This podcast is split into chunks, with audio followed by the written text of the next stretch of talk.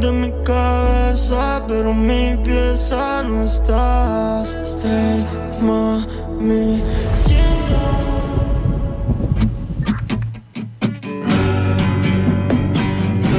Somos tres liternautas. Tres liternautas. Tres liternautas. Buscamos, encontramos y nos enfrentamos al peligro de lo dicho y de lo no dicho en los libros. Asumimos el riesgo porque los libros son nuestro refugio, una suerte de nido que nos permite dar sentido y forma a la experiencia. Alguien nos dijo que los libros son una miniatura, un compendio del mundo. Pero un libro, ¿realmente puede definirse?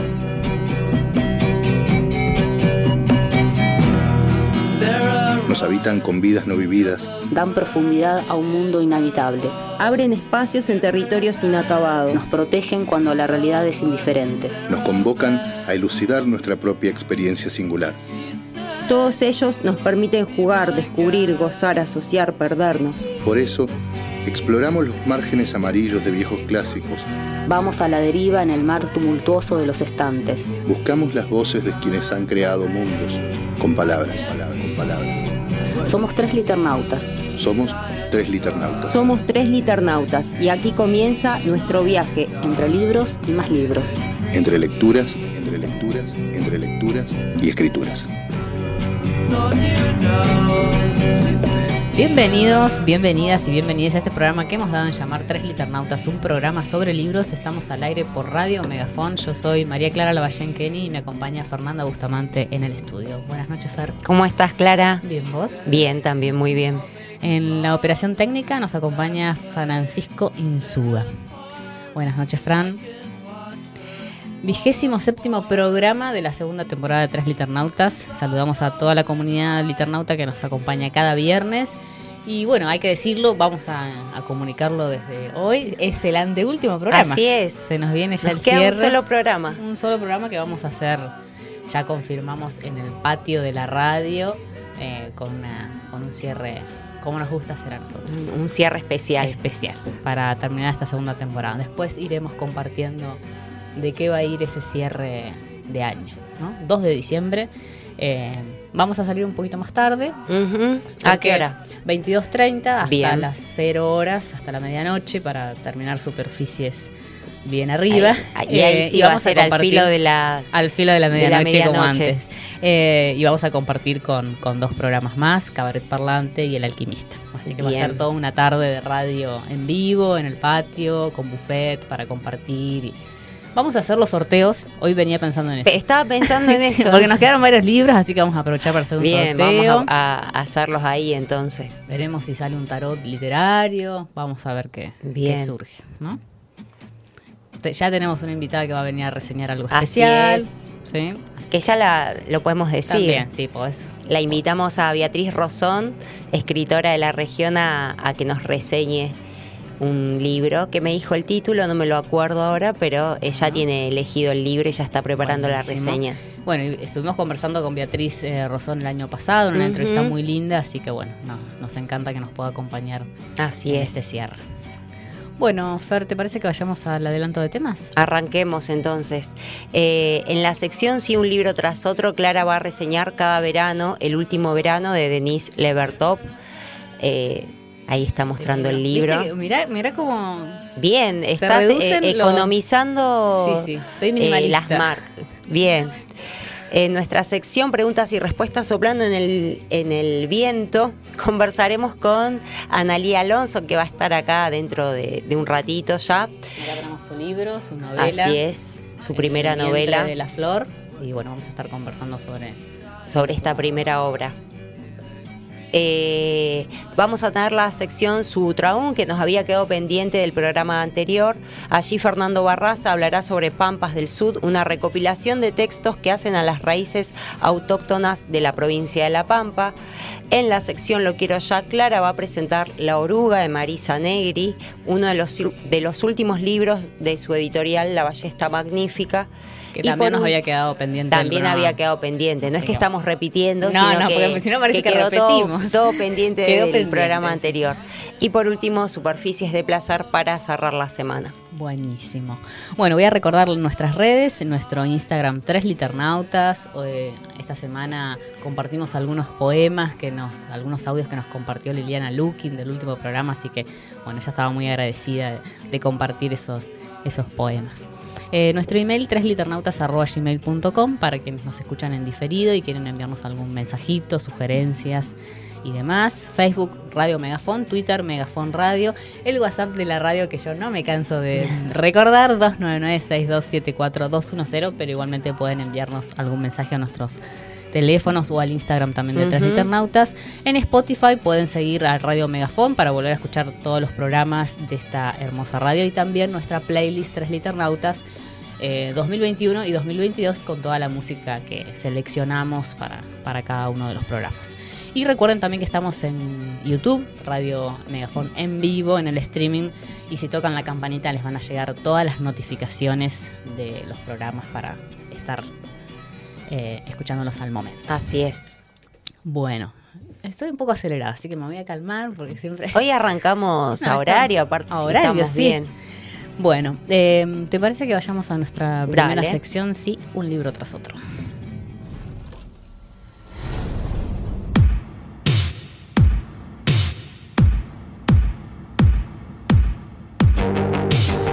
Sí, un libro tras otro. Un libro tras otro. Así decía Art que se debe escribir. Hemos incorporado el mismo precepto en nuestra forma de leer. ¿Qué nos fascina? ¿Qué verso nos ha dejado sin proferir palabra? ¿Con qué libro hemos sentido la violencia de un cross a la mandíbula? Sí, un libro tras otro. Un libro tras otro. Un libro tras otro. Un catálogo caprichoso de aquellas lecturas que nos empujaron con furia a un camino que ya no queremos abandonar. Que ya no queremos abandonar. Bueno, y hoy la reseña... Termino yo reseñando al final, sí, pensaba. este mes te tocó. Este mes eh, Clara to- hizo todas las reseñas, básicamente. No me di cuenta. Me, me fuiste llevando. Bueno, eh, hoy voy a reseñar este libro que había presentado Fer, eh, una antología bilingüe de poesías de Denis Levertov, publicada en el año 2018 por Sindo Gafuri, compilado y traducido por Alejandro Croto y Ezequiel Seidenwer. Eh, Seidenwer. Eh, antes de comenzar a hablar de este libro, siempre me gusta contar cómo llego a, a esta poeta, eh, cómo llegué a Denise Levertov. Eh, en mi caso la conozco primero por un ensayo que leí cuando preparaba unos talleres de escritura. El ensayo se llama eh, Trabajo de Inspiración, Invitando a la Musa, traducido por Patricia Gola, y que se publica en un libro que se llama El Poeta y su Trabajo, que compila una serie de ensayos de otros escritores como Paul, Paul eh, Valery, Mayakovsky, Cesare Pavese y el de Levertov. En ese ensayo, Levertov cuenta la historia de cómo escribe un poema, en realidad tres poemas, pero uno particularmente que voy a leer en un ratito, que, con el que, que me gusta mucho, que es un poema que le escribió al hijo. Eh, y en particular le interesa poder abordar dos aristas de la creación poética, por un lado el oficio y por otro lado lo que llamaríamos entre, comillas inspiración. ¿no? Y por eso eh, es que recupera las distintas versiones que a lo largo del tiempo eh, fue revisando estos poemas al hijo, ¿no? Eran poema al hijo 1, 2 y 3 y otro poema que se llamaba El hombre y él, ella, un hombre, va, digamos, contando un poco cómo iba reversionando cada, cada poema. Eh, bueno, y digo que eh, en breve lo voy a leer porque es uno de mis preferidos y aparece en esta antología. Eh, luego de esa lectura, eh, leí algunos poemas sueltos en, en la, en la web, digamos, eh, porque bueno, como digamos son poemas traducidos, por ahí digamos muchos circulan en la web, hay muchas antologías eh, sobre Denis Levertov que a veces, bueno, digamos, tiene, leer antologías por ahí a veces no permite conocer un poco una obra en conjunto, ¿no? Con un sentido, pero bueno, es eh, lo, que, lo que se consigue, digamos. Eh, y por último, eh, hace dos meses eh, comencé a leer un libro titulado Pausa Versal, que lo, lo traje acá para mostrarle, mostrarles, de la editorial Vaso Roto, que recupera otros ensayos de Denise, que también lo recomiendo. Y, pero bueno, esto para Aperturas, una próxima sí. reseña. Aperturas. Eh, y por último, me introduje en su poesía a través de este libro, eh, que, que es el que aparece acá, que está en la tril en la mesa, y a través de otro libro eh, nuevo para mí, que se llama Contéstame, baila mi danza, que también lo traje para mostrar, cuya selección y traducción y notas realizó Diana Velesi, que es publicado por Salta el Pez, la editorial Salta el Pez, en el año 2022. Es un libro que reúne además eh, la compilación y traducción de muchas poetas norteamericanas, no solamente Denise Levertov, aparecen poemas de eh, Rich, Ursula Le Guin, eh, eh, Mary Oliver también. ¿no? Entre ellas. Y bueno, porque Velesi tuvo la oportunidad de conocerlas eh, cuando residió en su estancia en Estados Unidos. Fue amiga, digamos, compartió muchas lecturas y demás con ellas, entonces eh, decidió eh, traducirlas. Y bueno, ahí hay una linda selección de Denis Levertov en esta edición. Lo interesante siempre es que es una edición bilingüe, entonces uno puede, digamos, eh, revisar la versión en inglés, más allá de que Claro. sepamos o no, podemos revisar, bueno, cómo es el corte de versos, no sé, algunas cuestiones que nos interesan, ¿no? Y por último, eh, para cerrar todo este rodeo, porque al final fue un rodeo que hice medio largo, eh, bueno, leímos su poesía en el taller que estamos haciendo con Valeria Sarri, eh, Malditas Mujeres que Escriben, que bueno, la, la idea fue, digamos, adentrarnos en la poesía de, de Levertov. Así que ahí, bueno, compartimos en esa eh, lectura compartida, digamos, eh, muchos de los poemas de, de este libro y de otras, de otras antologías que tiene otros, otras editoriales. Eh, bueno, vamos a, a hablar un poquito de quién es Denis Levertov. Nació en 1923 en Ilford, Essex, Inglaterra, hija de Paul Phillips Levertov, un judío ruso convertido al cristianismo que era pastor anglicano y fue y de Beatriz Spooner Jones, oriunda de Gales. Fue una poeta precoz. A los cinco años declaró que sería escritora y a los 12 le envió sus poemas a Eliot, quien le escribió en respuesta una carta de aliento. Eso me parece un, Mm, sí. un ton- un algo, un detalle interesante. ¿no? Y a los 17 publicó su primer poema en una revista. Durante la Segunda Guerra Mundial trabajó como enfermera en Londres. En 1947 se casó con el escritor estadounidense Mitchell Goodman. Al año siguiente, Goodman y Levertov se mudan a Nueva York, donde tuvieron un hijo que se llamaba Nikolai. El matrimonio duró hasta 1974 y a su llegada a los Estados Unidos, Levertov se vinculó con poetas como Robert Creeley, Kenneth Re- Rexroth y publicó poemas en la Black Mountain Review. En 1955 obtuvo la nacionalidad estadounidense y con excepción de breves estancias en Europa y en México y de los frecuentes viajes que realizó en calidad de escritora, vivió toda su vida en los Estados Unidos, donde trabajó como docente en diversas universidades y desempeñó tareas editoriales. A lo largo de su larga y prolífica carrera literaria publicó más de 20 libros, principalmente de poesía, aunque también incursionó en el ensayo, como les comentaba que había sido mi primer acercamiento a, a Levertov. Recibió numerosos premios y distinciones, tanto por su obra literaria como por su compromiso social y político, y eh, murió en 1997. Cada verano, el último verano, es una antología que recorre todo, digamos, un arco cronológico y temático de la poesía de Levertov. Comienza con un poema de 1940 y finaliza con dos de su último libro que estaba trabajando eh, hasta su muerte. Eh, y bueno, para comenzar siempre vamos a adentrarnos en un poema que es el poema que más me gusta, que justamente es eh, este poema que decía que le escribe al hijo y se llama lo que se titula lo que él fue. Hay alguien que llegó y que llevando en germen su lejana muerte va a crecer entre el dolor y la alegría de los hombres. Va a conocer la música y el llanto y todo, porque la rara flor de tus muslos se abrió en mi cuerpo. Desde nuestra alegría la historia de un extraño empieza. ¿Quién es este que cabalga en lo oscuro? Yacemos a la luz de las velas. Los invisibles y veloces movimientos del bebé estremecen mi vientre debajo de tu mano. ¿Quién es este que concebido en la alegría va a quedarse a solas nueve meses en un silencio amurallado? ¿Quién es este que cabalga en lo oscuro, el tirano del cuerpo nueve meses, a solas nueve meses en un silencio amurallado que no podemos comprender? Sea quien sea, saldrá desde el oscuro, sus llantos suplicando compasión, ya no será el tirano, pero estará solo todavía, en una soledad donde no llega la memoria. ¿Y sus labios con sed buscarán estos pechos, confiados, aferrándose a la vida? ¿Han de mirar sus ojos desde esta soledad? Su sabio rostro, anciano e inocente, deberá asumir una infantil ignorancia antes de que lo conozcamos, un tercero irrevocable en nuestras vidas. El bebé debe dormir, llorar, pasar hambre y mirar varias semanas antes de conocer la risa. El amor no podría desearle una vida sin sombras, pero ojalá que siempre haya amor en la vida que nuestro amor ha hecho. Bueno, me parece que hermoso. es un poema hermoso, tiene unas imágenes muy lindas eh, y bueno, esa, esa última esa última frase me parece que bueno, eh, refleja Mm. bueno, un sentimiento muy lindo, ¿no? En esto de el amor no podría desearle una vida sin sombras, pero ojalá que siempre haya amor en la vida que nuestro amor ha hecho. Bueno, eh, me gustó mucho. Eh, bueno, en cuanto a los temas, eh, la poesía de Levertov es de raigram- raigambre objetivista. Es claro que su principal influencia, y ella misma lo afirma, fue William Carlos Williams. Al respecto, cabe señalar que mientras que para Williams el acontecimiento es en sí una, una instancia de trascendencia, en Levertov la mirada objetivista presenta una realidad que se ofrece como símbolo de un orden superior y sagrado. Y para, digamos, mostrar esta idea que, que- presento, voy a leer un poema que se llama Telarañas. Lo que teje la araña son blancos, dianas de fino diseño, mínimas presas, demasiado insustanciales como para tener un nombre. Se las chocan, dardos en cada ráfaga, suave que las desvía de su vago flotar.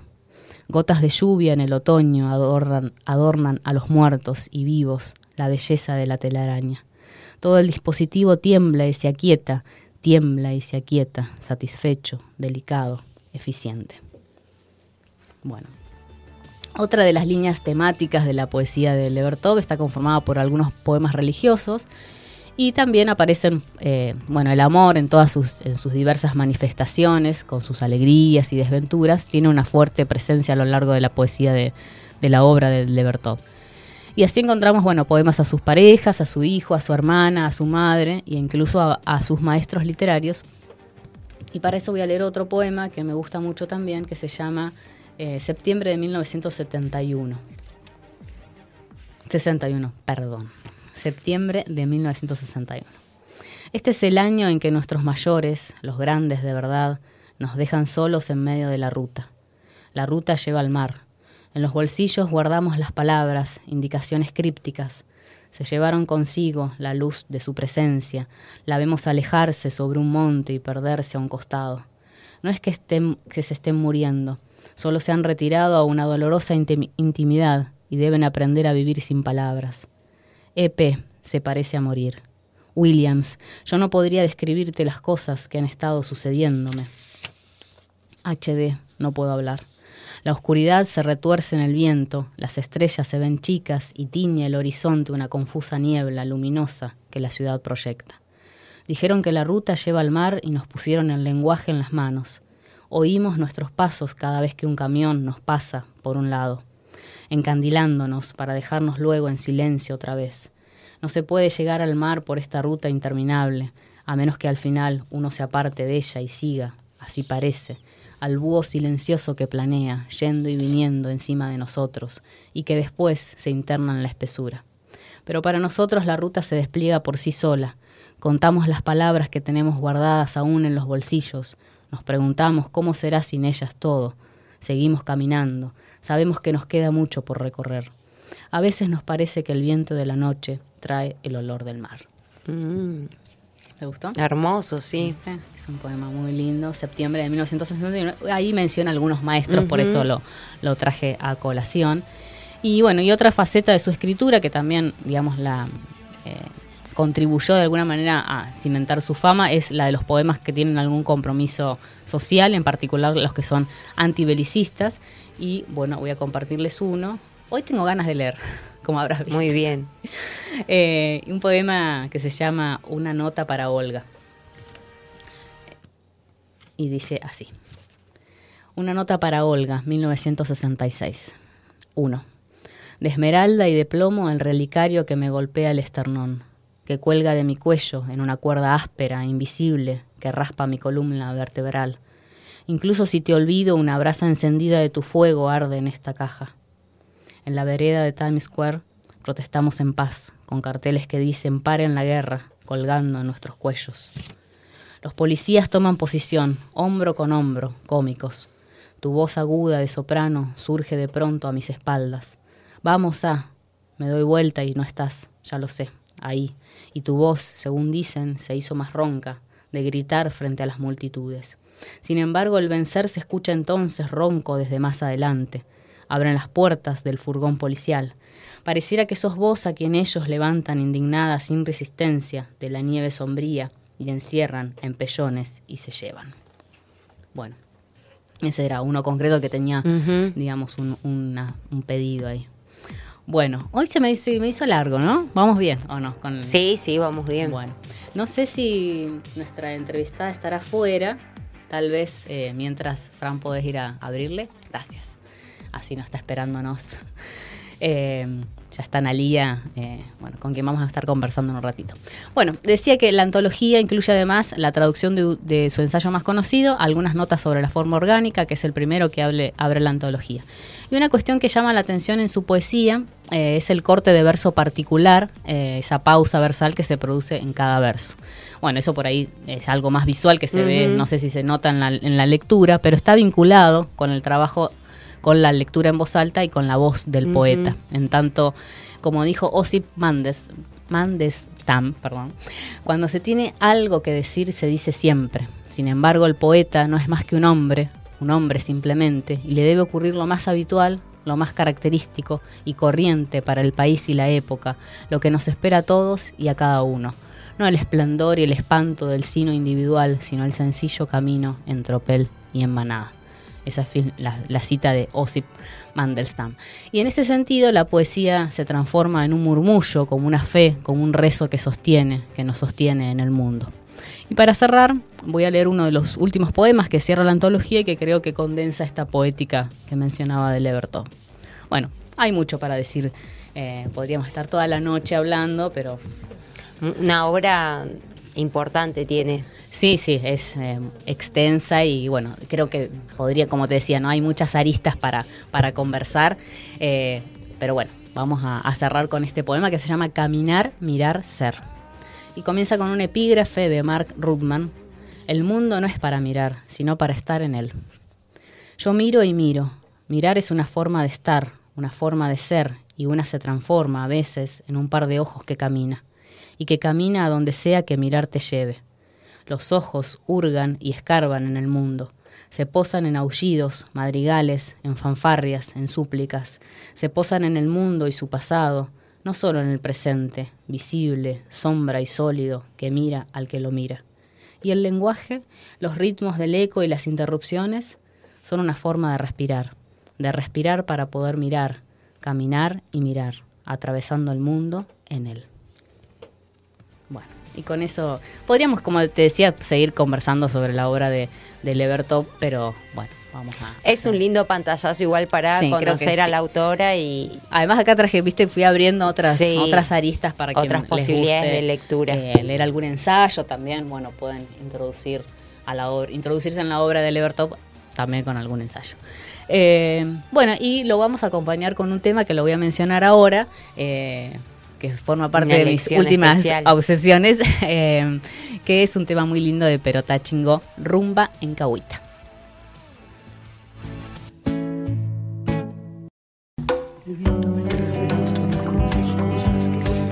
Entre la soledad de la estepa y el ajetreo vertiginoso de la ciudad, palabras con rostro desconocido ruedan, se confunden entre las ramas del jarillal. Se cubren de polvo y frío, se pierden en el cauce pedregoso del Limay a veces encuentran, por azar o por urgencia, a alguien que las lee.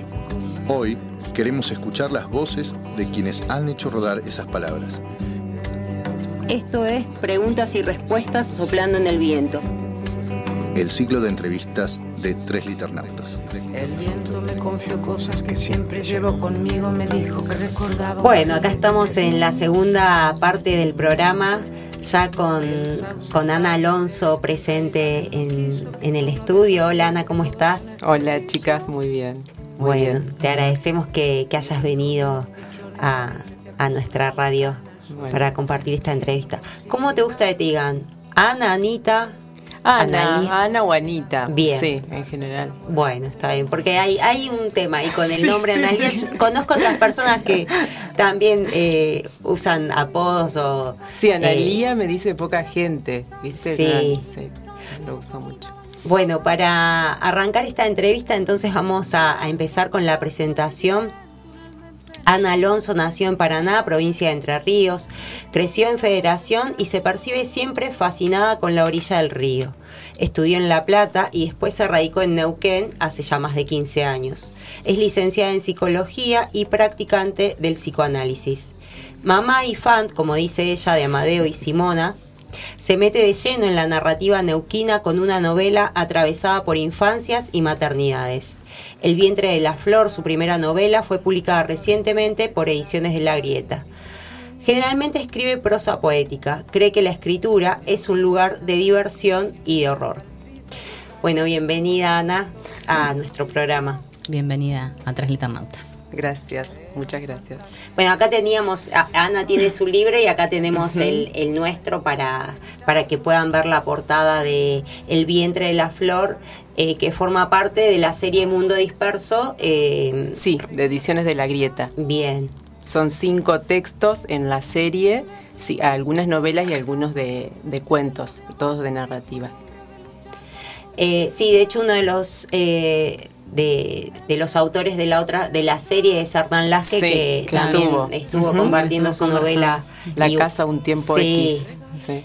Eh, bueno, Ana, eh, cuando leíamos tu biografía vemos que, que, te dedicas a la psicología también y, y leíamos la, la, novela donde aparecen distintos puntos de vista, ¿no? Que, uh -huh. que es muy difícil también lograr esa construcción creo yo, eh, lograr esa construcción del personaje. Y pensaba si tu profesión eh, o tu profesión de base eh, te ayudó a esa construcción.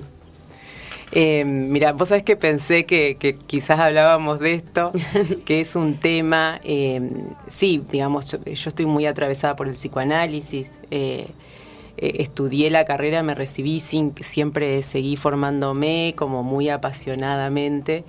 Eh, y con el tema de la escritura, en realidad hay como una, como una búsqueda de separarme, ¿no? Las primeras veces, viste, de, de, qué sé yo, de compartir los textos y que te digan, bueno, se te nota, se te nota la psicología o el psicoanálisis, se, se filtra.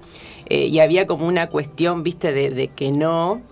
Y después me amigué con, con digamos, con eso que, que no se puede, de lo que no me puedo despegar demasiado, eh, en términos eh, obviamente no, no de, de, de, contenido, ¿no? de lo que se escribe, pero sí que hay, que hay algo de, de, del psicoanálisis que atraviesa, me parece, mi forma de vida y de, y de, de trabajar con el lenguaje, digamos, uh -huh. eso, ¿viste?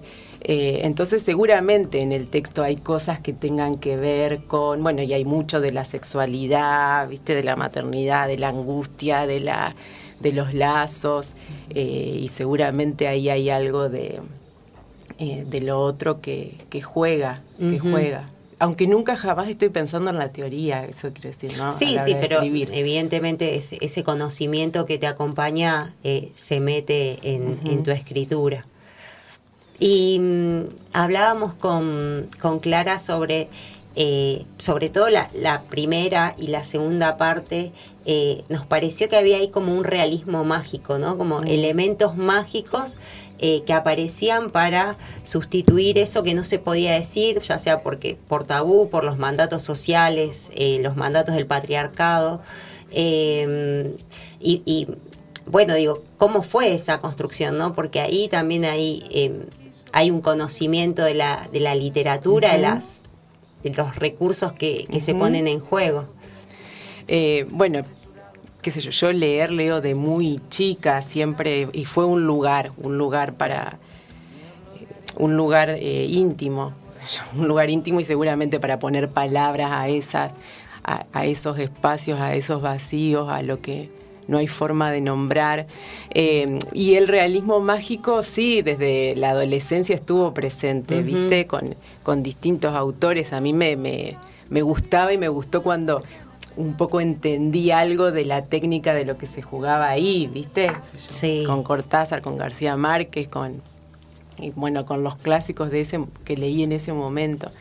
Eh, pero bueno, a la hora de, escribir, la verdad que, bueno, yo empecé esta novela hace ya algunos años cuando me reencontré, digamos, con la escritura eh, en un taller, intentando como hacer algo, viste, qué sé yo, como, no sé, con otros, otras, y quizás más formalizado de, la escritura de mm. siempre, libre.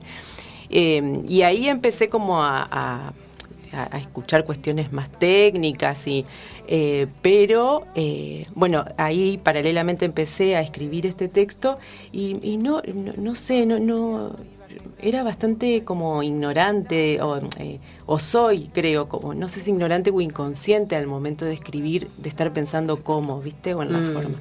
Como dice un amigo, me dice la forma, todo es la forma. y es verdad, digamos, bueno, es todo, creo que, que que con todas las, artes pasa, ¿no? Un poco eso de articular la técnica y algo más que es un devenir cuando se escribe. Yo cuando me pongo a escribir es bastante eso, viste, como un devenir que, viste, me vuelvo medio barroca por ahí, una cosa medio enredada y después tengo que empezar a despejar, a despejar, a despejar. Eh, pero bueno, no lo había pensado así, que, que vos decís del realismo mágico, que sí, que claramente está, ¿no? Con las hormigas y los cuerpos desde el principio y la Sí, eh, la ceguera, el encierro de... Em, de Aurora. De Aurora, eh, no me acordaba el, nombre. Y esa historia eh, con el cura, que es como una novela venezolana. Sí, que parece, digamos, parece algo irreal, bueno, más allá de, lo irreal de, la ficción, ¿no? Pero cómo se cuenta parece algo mágico, algo fantástico. bueno, es, sin embargo, debe ser una historia que, se repite en, la realidad. Mm, mm. Ana, em, sabemos que, que, escribís o que venís más de, la prosa poética. Leímos como que, bueno, y en, y en la novela hay un tono, en la primera parte sobre todo poético, y, entendemos que hay un vínculo entre poesía y narrativa, ¿no? Que tiene que ver en realidad con un modo de relación particular como con el lenguaje, como como compartías hace un momento, ¿no? De una, es decir, de atender al modo más que al qué contar. Exacto, sí. Al qué se cuenta. Exacto, sí. Em, sí, bueno, de hecho, eh, también hay un tema con, eh, que, que, está reflejado en el texto y que, a mí me, eso me pasa en general, pero como laburar también el texto cuando salió la, posibilidad de la publicación em, y, y, bueno, devolverlo como legible, ¿no? Y de e, esa cuestión de momentos donde es como más centrífuga la escritura y más para adentro y otros momentos donde es más narrativo.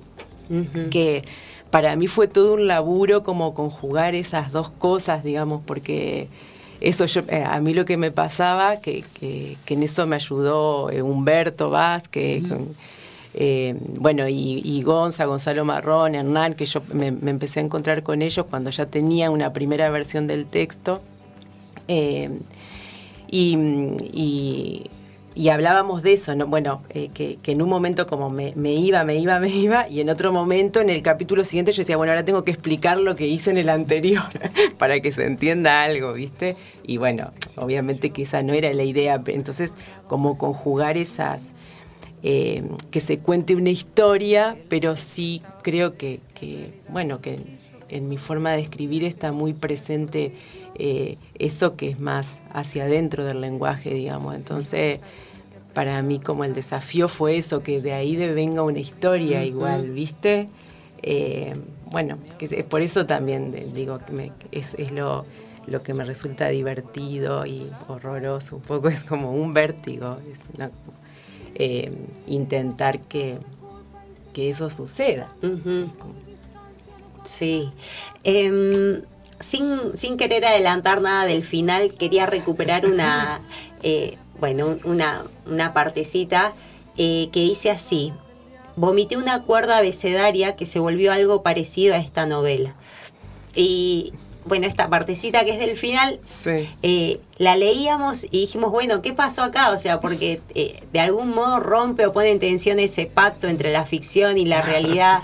Eh, y, nos hace pensar, bueno, ¿quién es Priscila, no? Que, dice eso. hubo una intención ahí al, al, terminar el, el, libro con esa frase para dejar al, al, al lector o a las lectoras pensando esto? Mira, está, está bueno lo que traes porque en realidad hay, em, había un capítulo que no está en la novela eh, y donde había una había una cuestión con esto de las cuerdas abecedarias porque ella, Priscila, tiene un, fallido, digamos, y que le, duele la garganta y le quiere decir a la madre que, que, le duelen las cuerdas vocales y le dice me duelen las cuerdas abecedarias. Eh, y que eso es una, es una eh, anécdota autobiográfica, digamos, creo que era lo único, por eso eh, me, me, causa que lo traigas, porque si bien la novela no tiene nada de autobiográfico, sí es como, como con Priscila hay cosas que, que fueron el pie, digamos, más de, y sobre todo cuando empecé a escribir, de traer cosas que de retazos, viste, más, eh, que más tenían que ver con, con cosas que habían pasado quizás. Pero bueno, esa, esa anécdota estaba en un capítulo que después no estuvo más y yo ya había escrito el final, digamos, y quise dejarlo porque dije, bueno, como no tenía ese, eh, ese linkeo, digamos, con, ese capítulo, pero bueno, dije, no, está mal. Generaba por, sí mismo. y claro, se ve que, Igualmente a lo largo de la novela se menciona como una característica de, Priscila de que tiene la posibilidad de, de, de, decir, ¿no? Que, los otros personajes eh, sienten que no, no pueden hacerlo. Que están más mudos y ella sí. Y ella puede ponerlo en palabras. Sí. Eh, no sé si querías. Ah, ah iba a preguntar algo. No, porque no hace retomar algo que mencionaste hace un momento, que dijiste algo así como que la escritura era un lugar íntimo. No sé si me pareció escuchar con la palabra refugio. Mm. ¿La escritura te ha salvado de algo? Sí, sí, sí, seguro. Mira, eh, como lo, lo, lo, más gráfico que se me viene ahora es, es un momento, bueno, dos momentos. Uno que eh, cuando estaba estudiando, yo estudié en La Plata, psicología en la Universidad de La Plata, en la universidad pública. Eh, bueno, y, ese momento que fue eh, cuando me fui de, Federación a La Plata con 17 años, es como re chica y no sé, que había un montón de cosas que estaban buenísimas. Además entré en el curso de ingreso y no podía creer lo que escuchaba del inconsciente, de que, viste, estaba como fascinada y aterrada a la vez. bueno, y, y conoces cosas y probás y todo eso que pasa en ese momento, sí. Em, en un momento me, me em, nada, me, agarró una angustión tremenda, pero de desarme, de desarme, ¿viste? Y cuestiones físicas también, como, bueno, fue un momento eh, muy complejo y ahí me puse a escribir. me puse a escribir huevadas, ¿no? Cosas, cositas, cositas, cositas, sí. Si bien eh, mi vieja tiene guardadas poesías que yo escribía de chiquita, viste, como con rima en la primaria. Pero ahí fue un momento. Y después hubo otro momento ya acá, que también, que ahí fue cuando empecé el taller con Marita Molfese, fue el primer taller que hice acá en Cipo. Y también fue como a partir de un, de un momento así de no tener de dónde agarrarse, ¿viste? cuando no tenés de dónde agarrarte, y aparece, apareció de nuevo la escritura. Mm. Que yo ahí dije, bueno, capaz que acá tengo que hacer algo, tomármelo en serio, ¿viste? Tomármelo en serio como, como salvavidas, digamos, no como otra cosa. Mm. Eh, bueno, sí, cada, es como el síntoma de cada uno, ¿no? Eso está bueno cuando cuando lo, lo mordés, cuando te encontrás. Darle el lugar también, ¿no? Claro, claro. Claro. Cuando sabes de qué viene, ¿no? Para cada una, para cada uno, qué sé yo. Así que sí, sí, sin duda, me ha salvado. ¿Crees que vayamos a, Te pedimos que querés leer algo para cerrar esta primera parte y después... Bueno, eh, dale. Eh, vamos a la segunda parte. Bueno, leo una, una, una partecita que, que es de, de la primera parte, de una de las de las madres, de estas madres. Eliana. Le dolía el cuerpo, sentía las entrañas extremadamente frágiles, siempre a punto de volverse mancha roja en el pantalón. Tan absurdo el cuerpo de la mujer incapaz, tan falsificado resultaba un organismo así. ¿Sirve o no sirve el cuerpo de la mujer? Eliana había perdido cinco embarazos en los últimos tres años, como un mal presagio, una derrota, una premonición. Ahora, de cuatro meses, no se movía de la cama. Le aterrorizaba volver a perderlo, porque era el mismo hijo el que se le escurría del cuerpo cada vez. Ella debía convencer al hijo de querer nacer, que acepte ser inquilino de su esqueleto tembloroso. Lo único que se le ocurría para lograrlo era permanecer estática, la inmovilidad fue su aliada. Si bien nunca había confiado en su capacidad, tampoco había imaginado que se volvería una obsesión. Que el crío quisiera gestarse en ella, que aguantase esos meses, esos nueve meses como si fuesen en sí la vida misma. Hacía frasquitos germinales desde el fondo de las sábanas, papel manteca, riego agoteo y fracciones de compost, tierra descompuesta para seducir la nutrición. La habitación alojaba y desterraba las semillas de las paredes y del fondo de sus piernas enmohecidas. Que la quisiera, pensaba, su sangre, su líquido, que le apetezca su sabor a casi madre. Ella debía convencerlo, o era él, el feto bendecido, el convocado a convencerla. ¿Qué sabes? susurraba la noche durante el día. ¿Qué es lo que te es posible saber? Se lo preguntaba al vientre, a todo lo que funcionase como matriz, a la madre tierra, a todo lo que engendra. ¿De dónde nacen los tallos, los brotes, el trigo, las ideas? ¿De dónde nace la sed? Petrificada, no sola permanecía al lado del padre de su descendencia, y la noche entre los dos, susurrando siempre en el oído de ella, Octavio al lado contaba, sordo, contaba billetes, espalda encorvada, la mirada fija, los dedos ásperos de despegar el papel, repasaba el vértice filoso para asegurar que no se perdiera un billete pegado a otro, sumaba agregando, engordando los fajos. Podremos invertir pero no perder, le repetía a Eliana en un mínimo diálogo. Ni un mango más, ni un hijo menos, no volvemos a perder. En la mesa de luz dejaba el cambio chico, gasto permitido para no desperdiciar. Amontonaba billetes arrugados y monedas, moneditas. El cajón desbordaba de lo que no valía. Reflejaba, equidistante, el vientre frágil, gestor de pérdidas. Ambos delimitaban los lados definidos del baúl de saldos de donde Pedro se nació. Hermoso. Conversamos con Analía Alonso, autora de El vientre de la flor, Flor. Vamos a una pausa musical y enseguida continuamos conversando con ella.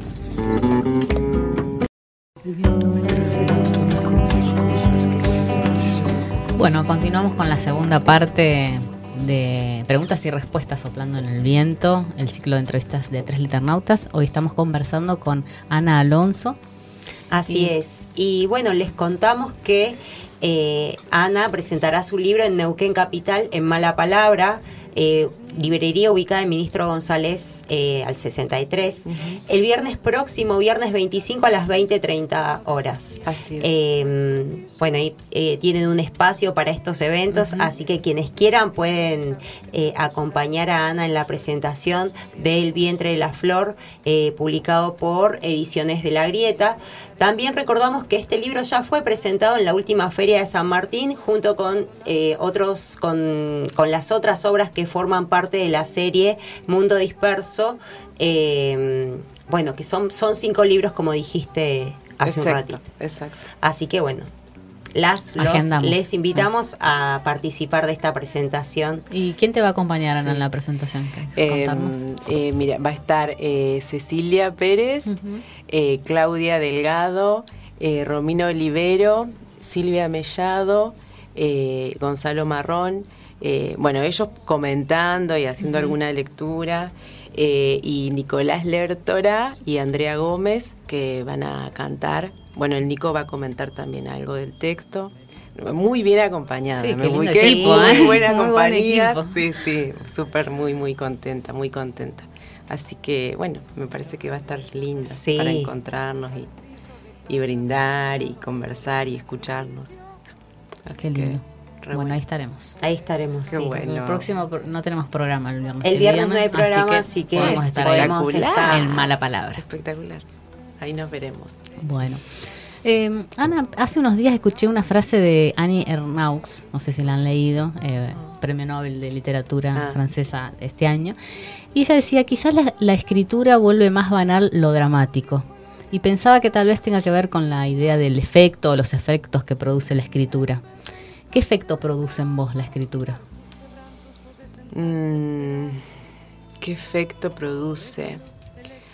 Eh, primero, lo primero que, que se me ocurre es el efecto que produce en mí la lectura o la escritura como lectora, Mm. digamos.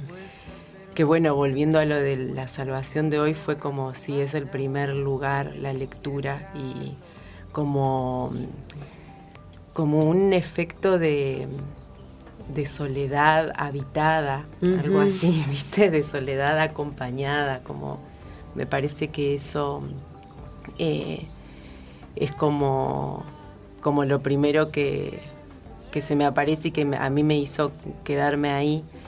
Eh, y con la escritura también eh, hay algo de eso, porque bueno, un poco lo del vértigo que decía yo hoy, no, sentarse a escribir, por lo menos para mí, eh, si bien yo digo esto de que es divertido, eh, eh, es incómodo, tiene un costo, ¿viste? Decir, bueno, ¿viste? Ten- tengo como está las hormigas, ¿viste? La incomodidad porque hay algo que me está dando vueltas. eh, y, y como ceder algo de eso y ponerse a escribir es in- inquietante, como... eh, pero...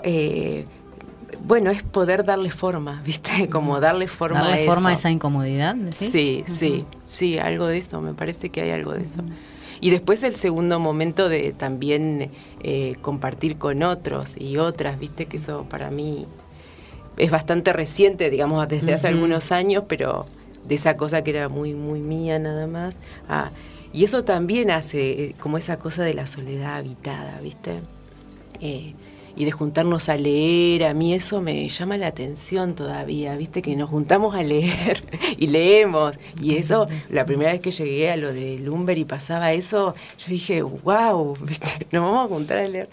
Eh, y y, eh, no, sé, hay cosas que, que no hay que explicar, ni que decir, ni que contar, ¿viste? Digo en esto en relación a, a lo que a cada uno y cada una le va pasando, no sé.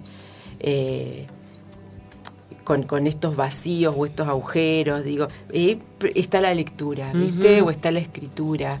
Y eso me parece que, que va por ahí. Bueno, yo pensaba también con el, el texto que esto como que empieza con, lo- con los partos estos y que hay como algo de fijar un origen también, Ujú. ¿viste? Como Sí. que, que- que también es algo siempre que se desplaza el origen, ¿no? Es huidizo, nunca sabemos bien dónde está o... eh, y, y parece, yo lo pensé después de que ya estaba, digamos, el texto, ¿no? Pero como que hay un, un intento de fijar algo. de- quizás eso también tiene que ver con la escritura, ¿no? O con la escritura para mí. como- Mencionaste algo de la experiencia que justo viene a, a colación una pregunta que había pensado. Eh, Juan L. Ortiz entendía la palabra como una presencia, una Mm. presencia que reconoce una determinada experiencia que pide ser contada. Y en relación con eso lo vinculé con una, con algo, con una conferencia que leí de Pigli hace un- unos días del arte de narrar. Y él decía que un buen relato, una buena historia es aquella que le interesa a quien la cuenta y a quien la recibe y a quien la lee. Mm. ¿Existe en tu obra algo así como una experiencia que te pedía ser contada o que te interesaba contar? Y sí, supongo que sí, supongo que sí. Con este texto, decís vos, por, eh, mira, dos cosas puedo decir. Una, que la, lo, lo primero, lo primero que escribí de esto, que, que tampoco está, eh, era la... Esto no tiene nada que ver con lo autobiográfico, ¿no? Pero lo primero que había escrito era una, una escena que me contaba siempre mi mamá de cuando ella rompió bolsa. ¿Viste ese momento que se relata y se relata y se relata? Creo que, que todos y todas hemos pasado por algo de eso que también parece que es tan imposible de decir algo de eso. Entonces hay que volver a contarlo como, como todo lo traumático, ¿viste? Que volver a... Bueno, y yo había escrito algo de eso, que después voló, digamos, pero de ahí quedó. Eso, eh, y, y de ahí quedó lo de las hormigas, digamos, eso me parece que, no sé por qué, pero sí pedía ser contado. Y después lo otro que pienso que, bueno, ahora en casa está, está Fer, que es una amiga mía que est- está, estuvo, que la conocí en La Plata, ella estudiaba con mi hermana, no, no es compañera mía de estudio, estudiaba con mi hermana y vivimos juntas en ese momento del desarme que yo les decía hoy, de como de, bueno, de que estás fascinada con el mm. mundo y, aterrorizada y a la vez y en un momento como nos quedamos las dos, me parece medio eh, a, la intemperie y, bueno, de ahí nació una amistad muy, muy fuerte. Eh, ella vive en Junín de los Andes ahora y justo ahora llegaba a casa y yo eh, un poco pensaba que, que este texto se empezó a escribir ahí, digamos. Mm. Después, viste que porque después es la, historia de esos hijos y de esas mm. hijas como desprenderse de ese estigma de lo familiar o qué hacer con, no sé si desprenderse, qué hacer con eso. Eh, y eso me parece que, que, que, lo estaba escribiendo ahí de, sin escribir, ¿no? Pero que necesitaba algo de eso ser narrado también. Mm. Eh, eso puede ser. Qué lindo, interesante. Sí. Em, me pienso en, estas historias ¿no? que, que recuperás de, tu novela eh, y me acordaba esto de, em, de la hija de Aurora, Paloma, eh, que habla del amor imposible. Eh, no, sé por qué se me vino a la cabeza, pero que en una parte de la novela como termina em, aceptando que la madre eh, tenía razón sobre eh, la necesidad de un amor imposible para vivir eh, o algo así. y bueno, qué, interesante esto para, para pensar también lo del origen, ¿no? Que, bueno, a veces estas ideas que tenemos en la cabeza vienen de estos mandatos también de, de, la madre en este caso. Sí, sí. Sí. Ana, me quedé con una idea que, mencionaste porque en varios eh, momentos mencionaste como que el proceso de escritura, no, esto voló, esto lo saqué. Bueno, al final lo que tenemos acá eh, me imagino que es una tercera parte de todo lo que habías escrito, ¿no? ¿Cómo fue ese exacto, proceso? Exacto, sí. Eh, y bueno, primero, porque esto que, que, un poco les contaba de que yo había empezado a escribir algo que después, ah, pedí otra cosa, un poco más, ah, y otra historia y otra como eso. Eh, y, vino una cosa larga, digamos, quedó como un texto largo. En un momento escribí un final que me gustó que se esté igual, digamos, el final es el final. Pues yo decía, esto no se va a terminar nunca, ¿viste? y bueno, escribí eso y tenía como una sensación de, wow, ¿viste? Esto se terminó, ¿no? Y ahí empecé a volver para atrás. Eh, bueno, esa, primera versión la, la corregí, la trabajé con Marita Molfese. Y bueno, y después, en otro momento que, me encontré con, los chicos, con Humberto, con Hernán, con, con Gonza, y que eh, empezamos a leer nuestros textos y, un poco lo que hablábamos hoy de, eh, de, eh, como esas esas partes más para adentro, más poéticas y otras más, más explicativas, diría yo. Y que me decían, bueno, tenés que tomar una decisión acá, ¿qué vas a hacer, digamos? Porque esto es como... Eh, como un amor imposible. Claro. como había que... Eh, entonces, eh, bueno, ahí fue otro laburo que hice. En algún momento también dije, esto es imposible de acomodar, digamos, como, y la dejaba ahí, viste, un tiempo. Y bueno, y después cuando surgió la posibilidad de la publicación, porque me llamó Daniel Tórtora, que, que, estaba por salir esta serie y que eh, Romina Olivero le había dicho que yo escribía narrativa porque él estaba buscando como mujeres que escriban narrativa acá en la Patagonia, qué sé yo. Bueno, fue toda una serie de, contingencias también, como suele ser. Y bueno, y, él me dijo, pueden ser cuentos eh, o una novela, y yo dije, bueno, este es el momento, ¿viste? De meterle mano y, en ese momento tenía el doble del tamaño. De hecho, hay un personaje entero que no está. Mm. Eh, y bueno, y ahí también fue como sentarme y cosas que no dudaba de que no tenían que estar. También me pasó eso, ¿viste? Como, bueno, esto tiene que salir, esto no, esto no, esto sí. Bueno, y en realidad, o sea, no es que no está, sino que eh, Patricio, que es el gigante, que es el que mm. después la lleva en el viaje, era, era el cuarto nacimiento, digamos. Estaba el nacimiento de él y la prehistoria de su mamá también y todo eso. Y, no, era mucho, ¿viste? Entonces, bueno, eh, lo saqué y después había que volver a meterlo, para, para el final. Claro. Era como, para, era imprescindible.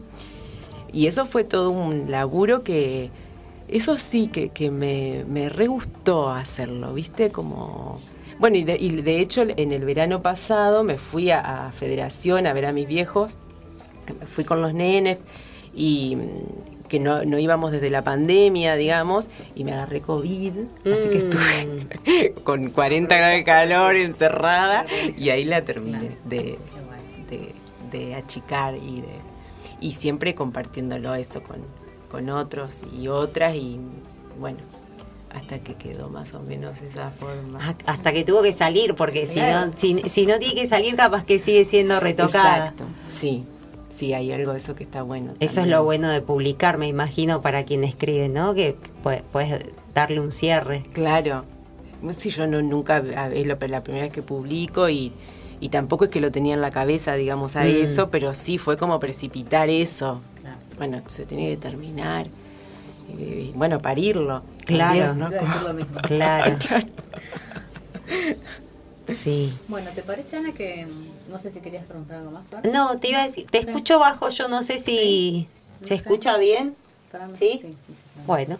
Eh, Ana, ¿te parece que cerramos esta segunda parte de la entrevista con otra lectura? Bueno, ¿cómo no? ¿Mía? ¿Leo yo? Sí. Bueno. ¿Qué tenés otra, otro fragmento como...? A ver.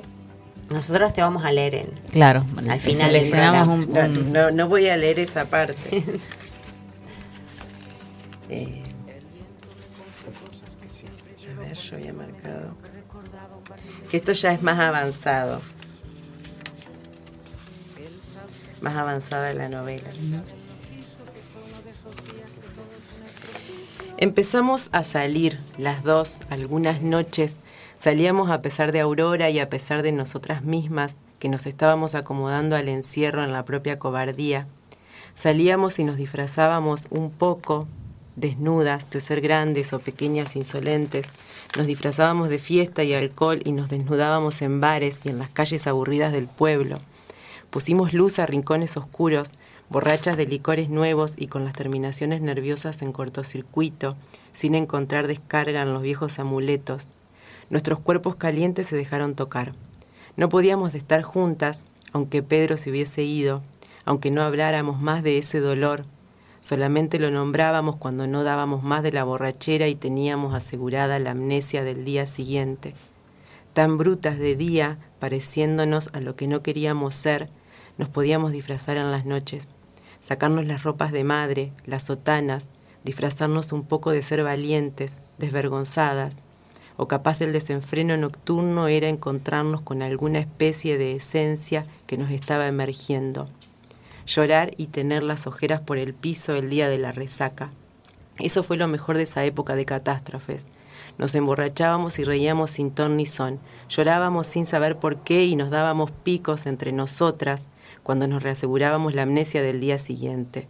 Después de hablar de Pedro, esas noches de éxtasis y desconocimiento, nos tocábamos intentando recordar el olor que teníamos en la escuela, en el río, detrás de los arbustos. La amnesia fallaba a veces el día domingo, ¿seremos lesbianas? Y el ademán para sacar la idea intrusa funcionaba para la debilidad mental. Queríamos pensar poco, recordar menos, y entonces quemábamos neuronas sin cargo de conciencia. O al revés, muertas de culpa y de miedo, pero con el queroseno en el bolsillo, quemábamos neuronas. Fue en una de esas noches de ahogo, una madrugada de esas, un poco vacías, un poco atragantadas, paloma perdida de esta vida, las pupilas dilatadas, en formol, caído el cuerpo, trastabillando en quién sabe qué estratosfera. Fuimos agazapadas hasta el baño del bolichón.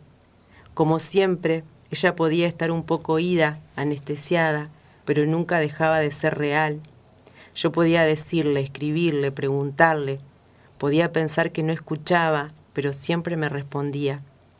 Fue ese día, en un baño bastante roñoso, que le pregunté por las posibilidades de nuestro destino.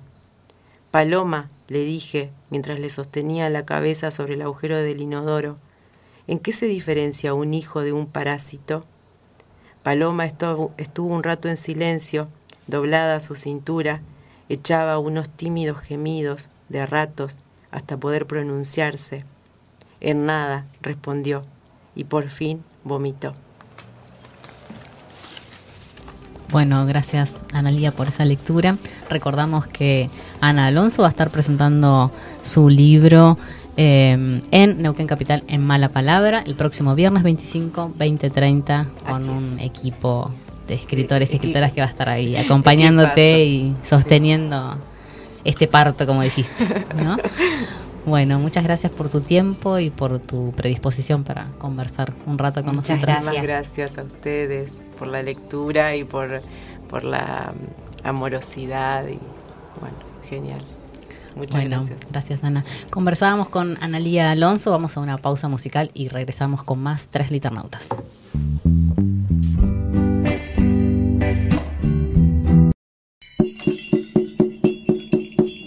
Marimari Compulamien, Mai, ¿cómo están todas y todos? Bienvenidos al último micro del año de Zungutraun, el encuentro del decir, aquí en Tres Liternautas, un micro dedicado a la oralitura, a los ensayos, a la literatura, eh, a todo lo que tenga que ver en materia de edición de libros sobre los pueblos originarios o hecho por personas de pueblos originarios. Este año hemos tenido eh, un montón de material y muy distinto.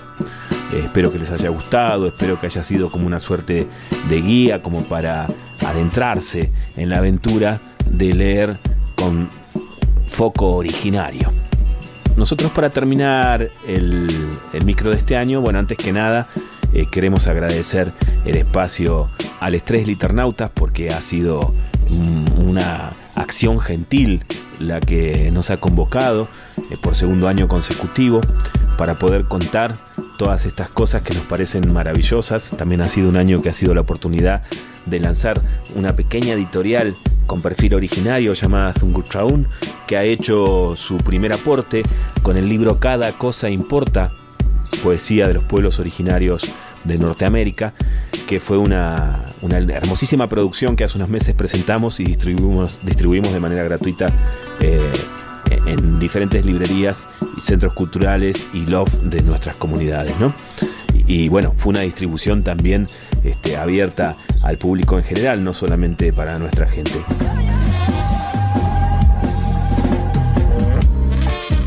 Y hoy me gustaría cerrar con un libro del año 2019 que introduce una idea fabulosa que hay que tener en cuenta para desandar los caminos de racismo y aculturación que suelen eh, pregnarse cuando se habla del pueblo mapuche y se desconoce su territorialidad, su amplia territorialidad, que, está consagrada, digamos, en, en esa división geográfica a la que se llama Hualmapu, ¿no?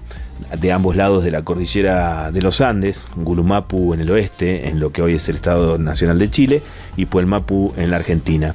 Y no solo eso, también cuando se habla de Puelmapu del lado argentino, se suele desconocer que hay muchas identidades territoriales eh, que son mapuche, como por ejemplo la Ranquel, la Ranculche, como por ejemplo la Pampa, ¿viste? Cuando uno dice, no, este indio no es mapuche, este indio es Pampa.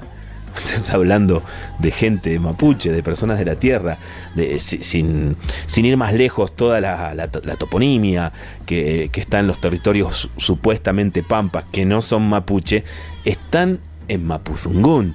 Y, cómo, cómo, negar ¿no? una, una realidad de ese tipo. Eh, Trenkelafken, Trenkelauken, eh, Pehuenco, Pehuenco, eh, Quequén, en Quequén, eh, bueno, hay, un montón de, lugares con toponimia, bueno, Curamalal, ¿no? Un montón de lugares con toponimia que supuestamente eran territorios de los, de los desaparecidos indios pampa, ¿no? Bueno, para eso sirve por ahí el desconocimiento y la aculturación, precisamente para, para dar cuenta de que algo fue cuando en realidad es, ¿no? Es una cultura que sigue viva y si la llamamos pampa, van a ir derecho a, al, al manual de cuarto grado Capeluz, ¿no? Y ahí van a quedar extintos, muertos, letra ida. Y sin embargo estamos hablando de una cultura viva. Entonces, hay un libro que en el año 2019 editó la Secretaría de Cultura del Gobierno de La Pampa y la Asociación Pampeana de Escritores, que se llama Pampas del Sur que es una recopilación de textos que hacen a, las raíces autóctonas de la provincia de La Pampa, así dice la bajada, y eh, es una recopilación muy interesante porque cuando empezás a leerla en sus diferentes capitulados, eh, te das cuenta de que la raíz mapuche de, de, esa parte del territorio que hoy es territorio argentino, como La Pampa, oeste, nor y suroeste, parte del este de la provincia de Buenos Aires también, tiene una raíz eh, indiscutiblemente mapuche, ¿no? Así que, bueno, este libro que está dividido en poesía y cancionero, en el capítulo número 1, en el capítulo 2, narrativa y oraciones, y en el capítulo 3, oratoria y correspondencia. Está muy bueno esto, porque hay cartas de Manuel Namuncurá, de Ian Camil, de Keupumil, de mm, Keinipi, de Painequeo, hay hay un material hermoso en este libro en materia de, cartas ¿no? y correspondencia. Y bueno, hay fragmentos de los cantares de Carriqueo, que es algo muy bello realmente. Por ahí lea algo antes de, terminar con este micro.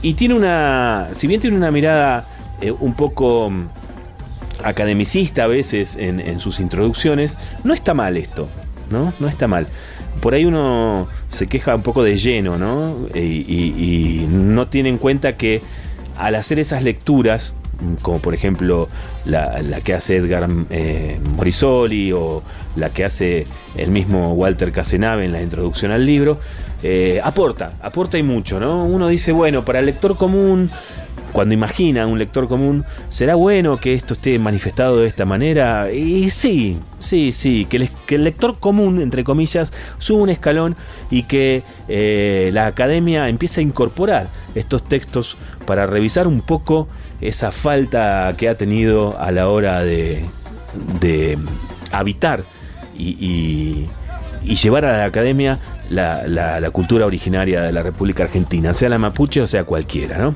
Bueno, se llama Pampas del Sur el libro. Se consigue, si lo buscas, en internet, ¿sí? En Mercado Libre. Eh, podés pedirlo en, en varias tiendas. Es un libro que es relativamente económico. Y te digo la verdad, es bastante completo en este sentido que enunciaba al principio. Te muestra y, te deja la idea consolidada de que la identidad territorial mapuche eh, del Gualmapu eh, trascendió meramente la provincia de Neuquén y la provincia de Río Negro. Imagínate, si se le llama truchos a los mapuches, ¿no? Desde la derecha, a los mapuches de Neuquén y Río Negro, ¿qué le queda para la gente que habita la provincia de Buenos Aires, ¿no? Como un, futuro de desentendimiento total. Pero bueno, no, aquí en, libros como estos está la demostración fehaciente de que la identidad cultural mapuche también es existente en ese territorio que se le llamaba Pampa. Pampas del Sur, recopilación de textos que hacen a las raíces autóctonas de la provincia de La Pampa, año 2019, editado por la Asociación Pampeana de Escritores y la Secretaría de Cultura del Gobierno de La Pampa. Vamos a cerrar con lo que te decía, un fragmento de ese cancionero de Carriqueo, pero antes déjame pasar un segundito por una canción para hacer dormir a un pichichén, a un niñito querido, eh, que dice así, escucha.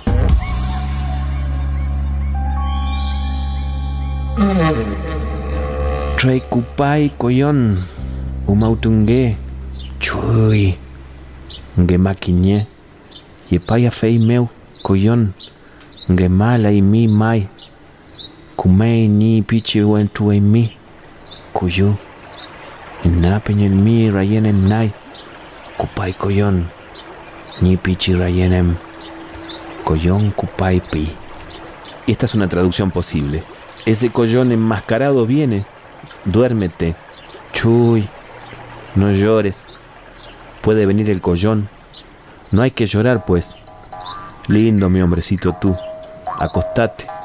Oh, mi hijo, tú, flor querida. Viene collón, mi florcita querida. El collón que viene abre.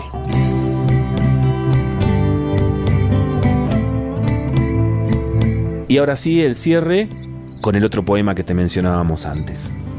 Y un abrazo muy grande y nos encontramos el año que viene, ¿te parece? Gracias por haber estado de aquel lado. Fue muy bonito hacer este ciclo, el Zungutraún, este año. En nombre del equipo de producción Amuzungufe de la Confederación Mapuche de Neuquén, quien te habla, Fernando Barraza, se despide hasta el año que viene. Pumay.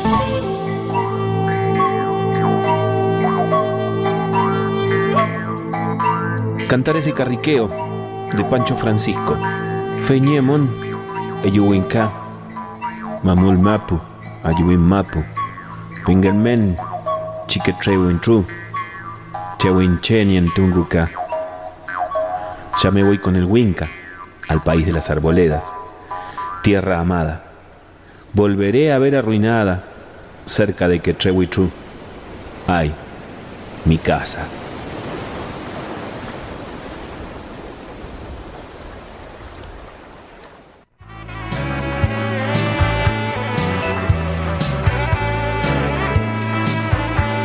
No sentimos la atadura de leer la novedad. Pero el olor a nueva publicación nos atrae a las estanterías. Lo quiero ya. Una guía arbitraria para sucumbir ante lo nuevo. Bueno, y lo que queremos ya es este libro que se llama La oruga de Marisa Negri, que fui a buscar a mala palabra. Eh, recuerden que en esta sección quienes estén escuchando pueden ir a, a buscar este libro u otro con un descuento especial que tenemos eh, para quienes estén escuchando y quieran bueno, Comprarlo en mala palabra. En mala palabra, sí. Voy a compartir la, la contratapa Dale. de este poemario y esta, este libro de La Ballesta Magnífica de Marisa Negri. La belleza es un acontecimiento que no puede domesticarse, pero ocurre, por ejemplo, que en el encuentro, otra vez fortuito, de una poeta de estos tiempos con las acuarelas y los grabados de un artista de la segunda mitad del siglo XVII, surja su escurridizo destello anulando toda cronología. María Sibylla Merian, holandesa, precursora de la entomología, naturalista y exploradora, viaja a los 52 años con una de sus hijas a Surinam a pintar mariposas. Los insectos y la exuberancia tropical de la flora encontrarán la traducción perfecta en el trazo de sus delgados pinceles. Marisa Negri no hará ventriloquía ni será su biógrafa. Estos apenas textos de depurada maestría sugerirán acá un color, allá un rumor, como las señales dejadas por el paso de alguien en un monte. Que este libro, que este libro se despliegue como un mapa extraño, una rara avis, y no caigan de él las flores y los bichos desecados del viejo sueño romántico, sino que lo sobrevuele un enjambre de palabras vivaces que acaso regresen al poema una vez cerrado, porque poema es uno de los sitios que elige la realidad para vivir y soñar. Bueno, esta es la recomendación de Lo Quiero Ya, el nuevo libro de La Ballesta Magnífica, La Oruga de Marisa Negri.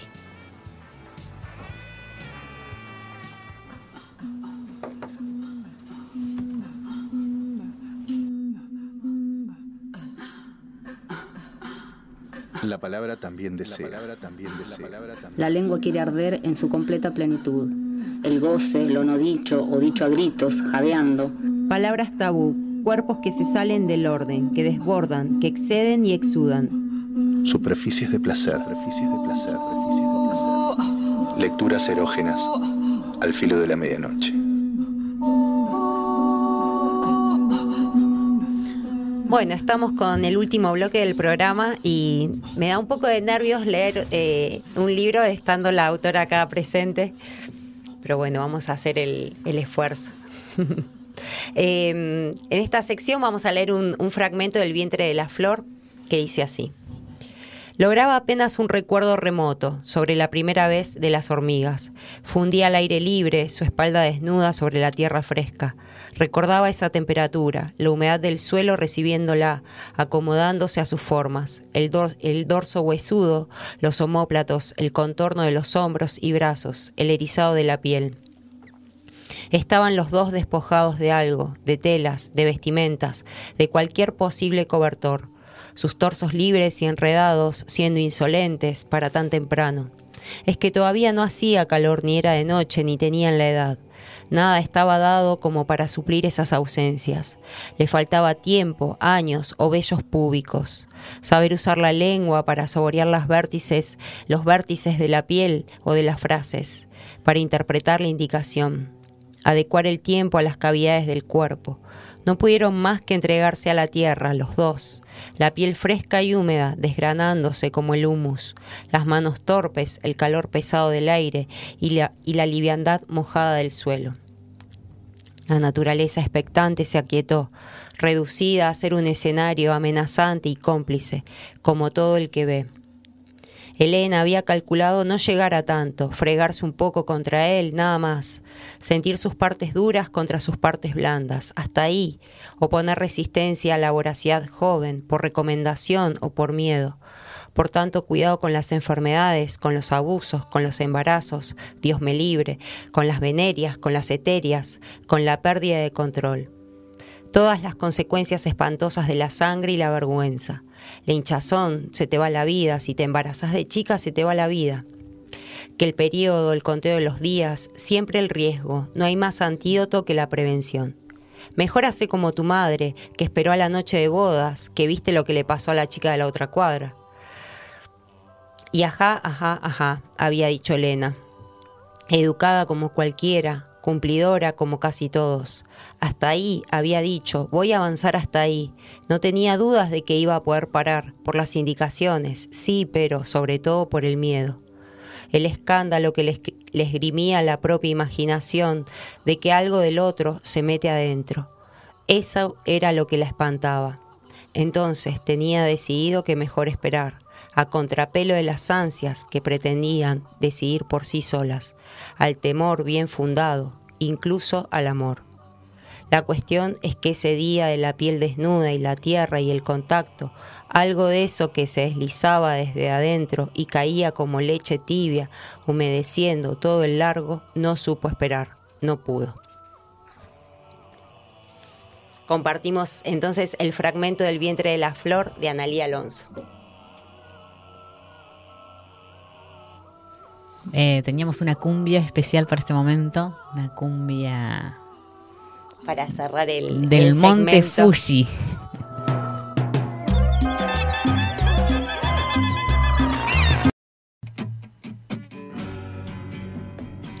Bueno, y de esta manera nos vamos despidiendo. Dijimos que este es eh, nuestro anteúltimo programa. Luego nos encontraremos el 2 de diciembre en el patio con invitades especiales. Eh, hoy en Tres Liternautas, en sí un libro tras otro, recomendé la lectura de cada verano, el último verano de Denise Levertov. En eh, la sección conversamos con Anelia Alonso sobre su novela que estará presentándose el próximo viernes en Mala Palabra. Eh, en la sección Subutragón, Fernando Barraza nos recomendó Pampas del Sur, una recopilación de textos que hacen a las raíces autóctonas de la provincia de La Pampa. En Lo Quiero Ya eh, presentamos el libro La Oruga de Marisa Negri y en Superficies de Placer leímos un fragmento del vientre de la flor de Analía Alonso. ¿Qué escuchamos el día de hoy? Escuchamos Rumba en Cahuita de Perota Chingó, eh, Vento Sardo de Marisa Monti junto a Jorge Drexler, Eres tú de Carla Morrison y por último la cumbia del Monte Fuji de Frente Cumbiero, una, una cumbia eh, extraña, Extraña. eh, porque está eh, cantada en chino o en japonés, no sé. Sí, Vos dijiste no sé. chino, pero no sé si chino o japonés. No, Bueno. no sé. Eh, en Japón les gusta mucho la cumbia y el tango. Eh, hay muchos Sabía músicos. lo del tango, no, no lo de La, cumbia, también. eh, hay un documental que, que cuenta un poco eso. Bueno, me fui de tema. Eh, todos estos temas van a estar disponibles en nuestra playlist Tres Liternautas en Spotify para volver a escuchar. Eh, y bueno, nos encontraremos entonces el 2 de diciembre. Sí. Anita, vos querías decir algo de la presentación que nos contabas recién en, en el corte, ¿Qué cosa? de- del acompañamiento que ibas a tener de, de Eh, Nicolás o Bueno, comentamos. No. te mandé al frente, así Lo La mandamos. mano- Eh, no, que, que, a- que André Gómez y Nico Lertora que van a estar tocando y cantando, que, que los dos son cantautores, digamos que tienen sus propios temas, eh, que a la Andre por ahí la han escuchado, les decía yo, porque ella, eh, bueno, hace muchas movidas y, y está bastante activa y es hermoso escucharla. Eh, pero el Nico suele estar más guardado con esa faceta del de músico, así que bueno, es un acontecimiento Vamos a también conocer que entonces esa- esa faceta. Ya conocimos la- que, se, que haya aceptado, digamos, que haya aceptado. Como todos y todas los que van a participar que aceptaron la, la invitación y está re bueno. Buenísimo. Bueno, muchas gracias Ana por quedarte hasta el final. Eh, Un placer, bueno, chicas. Agradecemos especialmente a quienes estuvieron en, en YouTube, eh, como siempre Adriana desde Villa Gesell, Vanina, Pedro, mi madre que siempre está, eh, y bueno, eh, los saludamos, les saludamos hasta el próximo 2 de diciembre que haremos un patio hermoso acá con una comidita, unas cervezas y haremos el cierre de la segunda temporada de Tres Liternautas. Nos encontramos ese viernes.